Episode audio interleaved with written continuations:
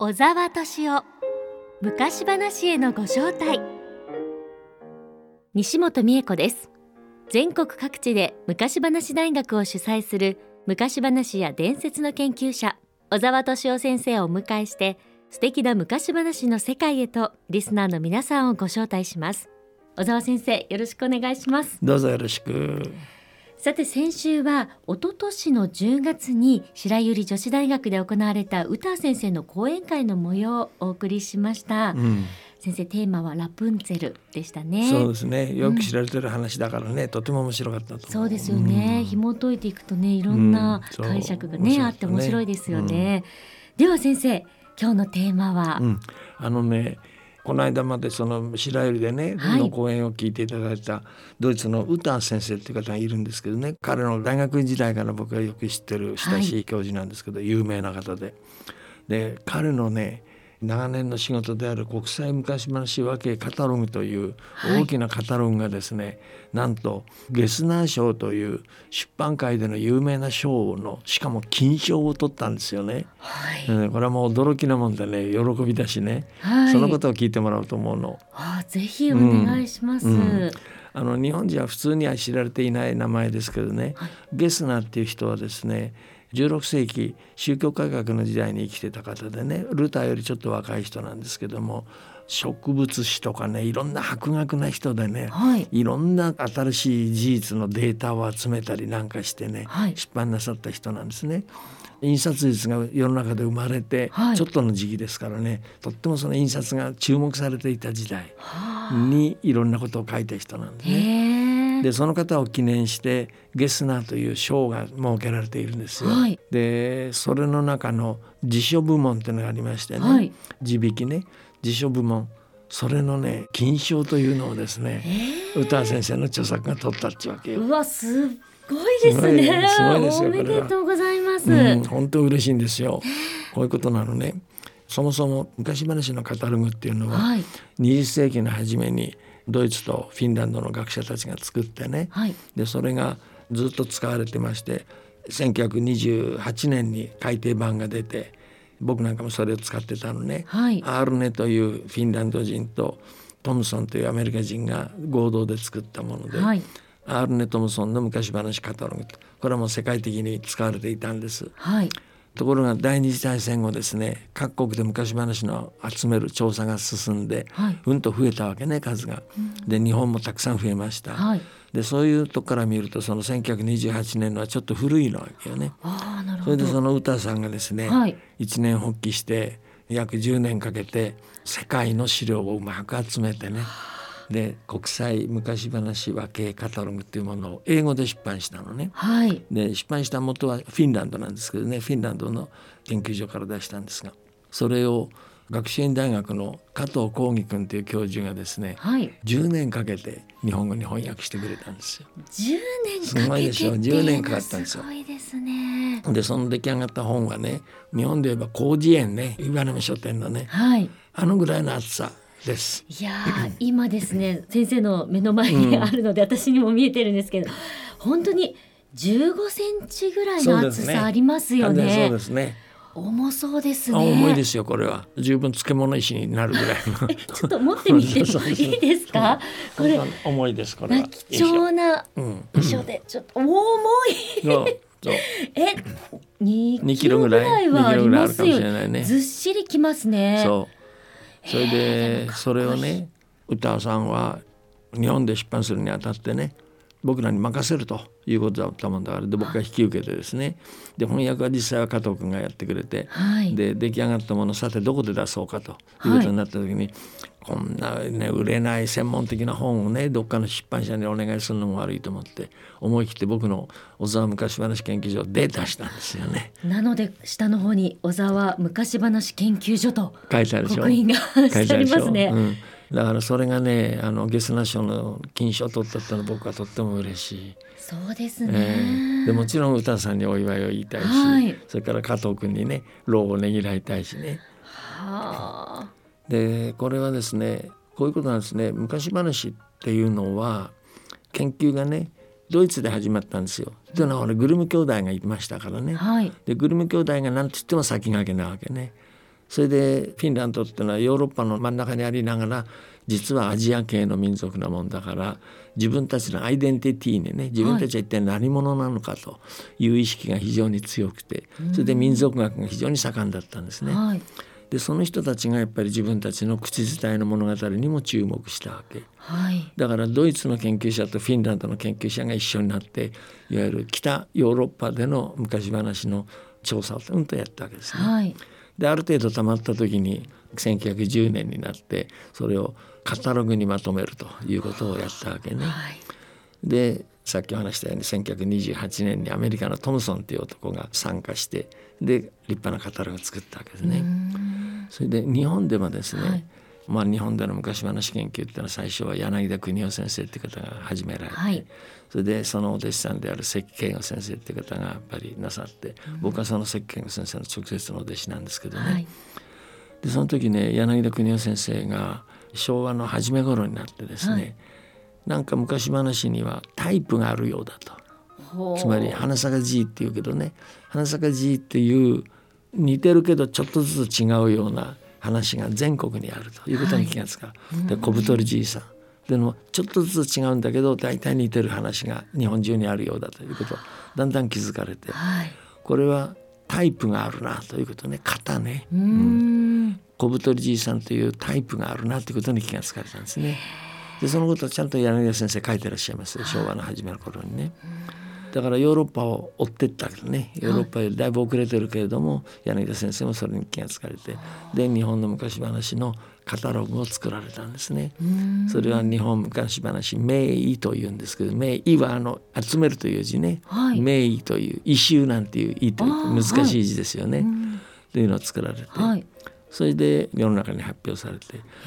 でその後関健吾先生がそれから56年経った時にですね戦後ですけども日本昔話修正というものを出されてその中でまた昔話のタイプのカタログを作られたんですね。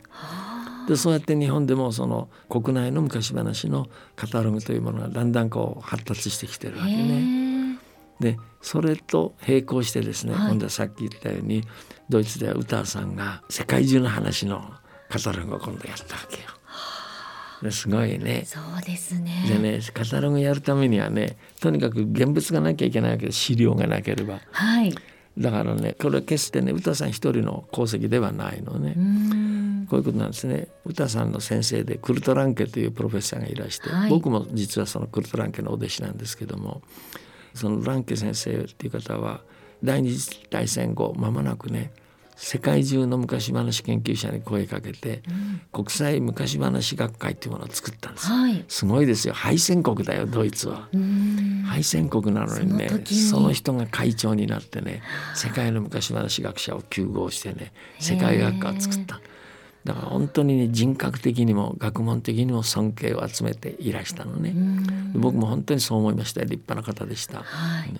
でその方がね今から60年ぐらい前にですねちょうど僕が初めて先生のところを訪ねたちょっと56年前なんですけど世界のメルヘンのなんていうかなエンサイクロペディアね百科事典はいの計画を立てられておおで大きな研究所で始めたんですね。はいでドイツってのはまたそういう地味な学問にね金を出すんですよ国が。すごいよ。ねええすごいですよ。で専任のね若い研究者が6人ぐらいいたんじゃないかな。あれはいでクルトランケ先生が所長で動き出すわけね。ん。予算を使って。それでまずやられたことは世界中からとにかくその百科事典作るためには現物がなきゃいけないでしょ、はい。証拠になるお話がなきゃいけない。だから世界中の留学生を集めてですね面白かったんだよ、はい。僕が1966年に初めて行った時はですね、はい。ゲッティンゲンというところに来ている世界中の留学生たちはい。を使って例えばアフリカならアフリカのコンゴの留学生に使ってコンゴのメルヘンの翻訳をさせるわけドイツ語に訳させるわけね。で僕は日本のものの翻訳をやったわけですよ。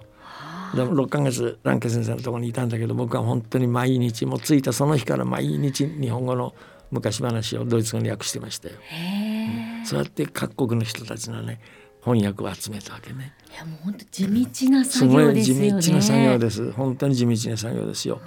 でそれがうんと溜まってたわけね。はいそれで先生は60年前に始めてから20年ぐらいそういう準備期間があって、40年前から実際の編集に取り掛かったわけね。はいエンツクロペディデス・メールヘンスってドイツ語で言うんですけどメールヘン百科事典はいというものね。うんそれでしばらくやってるうちに先生はまあ亡くなられたんです先生ご自身は。はいだけどお弟子さんたちが編集長を次々とやってんで歌さんは確か4代目の編集長だと思うけどねでついこの間完成したんですね。はなんとね始めてから、はい先生の計画から始めると60年経ってんだよね。あすごいね60 60年経って辞典を出すんだから。はあでも本当に思いを感じますよねそうすごいでしょ。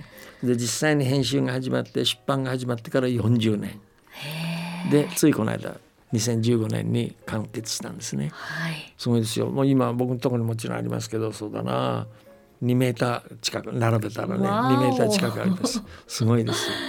本当にね世界中のいろんなめ昔話のタイプね、はい流体児の話とかいろいろあるでしょ？笑い話もそういうもの全部一つ一つね和形を引けばすぐポッと出てくるんです。例えば小太りじいさんっていうのはねちゃんと出てくるわけですよ。うん。でもそれは英語でやっぱりえそれはねいやドイツ語。ドイツ語ですか？このエンサイクロペディアはドイツ語ですね。はうん、だからあんまりねたくさんは売れないよねドイツ語だから。うん。でこれを英語に訳そうっていう意見もあるんですけどね、はい。大変な分量だから英語に訳すこと自体が大変なのね。だからまだドイツ語版しか出てません。うん僕はもちろんドイツ語版見てるんですけどね。だけどいいですよ。竜って言ったら竜ドラッハって言うんだけど、はい。竜引くともう古いエジプト時代からの竜の物語がぐーっと紹介されてる、そういう感じ。わあちょっと見てみたいですけどょ？読めないですそうですそうでねすよ。カッパとかね、はい。うん。日本の項目はほとんど僕が書いたんですけどね、へえ。うん。相当勉強させられましたよ。だからそのためにはね。ですか、それでそういう百科事典の基礎があったもんだから、うん。要するにその世界中のメルヘンのドイツ語訳が並んでてはい。で彼の所属する研究所にバーッとあるわけね。はい。一つの建物の全体が研究所ですからね。すごいよね。昔話の研究で建物全体が。そうですね。ねでそこにその世界中の話が翻訳されてあるでしょ？はい。なもんだから百科事典もできたしはい。今度のカタログもできたわけようね。ん。で今度のそのカタログもですね、はい。それこそ広辞苑ぐらいの厚さのカタログだけども、一つ一つが分類されててね、はい。例えばなんだろう有名なので言えば日本で言えば羽衣の話ね、はい。天輪女房の話っていうんだけど例えばそれ503番っていう番号が与えられていて、はい。でそれを引くとね大体世界中のその話の標準型が書いてあるわけね。それでそれが実際にはいどこの国に分布してるかっていうのがベーッと上がってくるんですよ。だから羽衣なんて本当に世界的なのよくわかるのね。わあこれは本当に大変な作業ですよ大変な作ね。業ですよね。であの忙しい人がよくそんなものやったのももちろんチームがあったんだけどね、はい。チームでやったんだけどすごいね。そしてこの日本語で書かれたというのが、うん私たち日本人にとっては本当に嬉しいことですよよね。かったですね本当これね歌さんがねこれ日本で出版できないかって言った時ね彼は英語での出版考えてたと思うのよ。あだけど日本ではね英語で出したってもちろん英語できる方いっぱいいるけど、こんな細かいものをね英語で出したって読んでくれる人いないよね。あ、うんだからこれはもう、難しいですうん、ね。翻訳せざるを得ないと思ってそれで加藤君に頼んだんですけどね他の国ではだからね、翻訳してませんよ。元は英語ね元の英語から外国語に翻訳したのは日本だけ。他の国は全部もう英語で、英語でやっちゃうって言うんですよね。だからスペインはスペインの人も英語で読むだろうって言うわけよね。ああ、で歌さん言うのねその時にね日本だってみんな英語できんだろうって言うわけよ。もう本当に申し訳ない気持ちになっちゃいます。もうね、もっと英語ができたらですね、いいんですけど。もちろんねみんな英語で習ってるし読めるけどでもこういうものをね英語で出したら全然売れないよと。で読んでもらえないからどうしても日本語にしたいって僕は言って。小沢先生が頼まれたんですね。えもちろんそうです。僕が主張してね。で歌もじゃあ日本語にしようぜって話にうなって。そしたら加藤君がね、やってくれるって言うんで加藤君って元来は学習院大学のドイツ語の先生なんですよ。はい。僕らのドイツ語の仲間なわけよ。だけど英語でやってくれたわけね。大変だったと思うよ。加藤先生もかなり大変でしたよね。えすごい大変だったと思う。これ全部訳したのは、加藤さん一人でやったんだからしかも。えー、一人でですか、一人でやった。翻訳は一人でやったっつってるよね、えー、だからものすごい勉強になったと思う学校の授業も加藤先生あるんですよね。そりゃそうだよ。いつされたんですか？いつされたんだろうね。寝な 寝なかったんじゃないかと思うけどね。加藤先生お疲れ様でした、うん、でもちろん奥さんもすごい手伝ったという話だしね。奥様も。奥さんも手伝った。それからお嬢さんがいるんだけどお嬢さんも手伝ってくれたという一家を挙げての仕事だった、えー、でもそれだけの価値があるよ、うん、それで今度ねゲスナー賞を取ってしかも金賞だからね。まあ、報われたと思うかな。嬉しいよ僕は。加藤先生なんておっしゃってました？とても喜んでらっしゃるでしょ授賞式があったんですけどね、はい、僕は出られなかったけども加藤君が出て。ああそうですか、うん。うん、とても良かったです。え歌先生はその賞については？あ知らせましたけど、はい、その返事はまだもらってない。だけど喜んでるでしょうもちろん。そうですね、うん、はるか遠くの極東の国日本でね賞、をもらったというの。はしかもやっぱり日本語でやったってのは当たりだよね。これが日本語で出たことによってですね日本中のいろんな方々がねその日本の昔は例えば小太りじいさんっていうのが実は世界的なんだってことを知るわけよね。そうですね。羽衣の話も実は世界的なんだ。あるいはもっと言えばサルカニ合戦もね実は世界に分布があるんだったらこれで一目瞭然わかるわけ。それは嬉しいことだよね。ですね、うん、本当にもう昔話の世界が広がりますよね。うん、そう。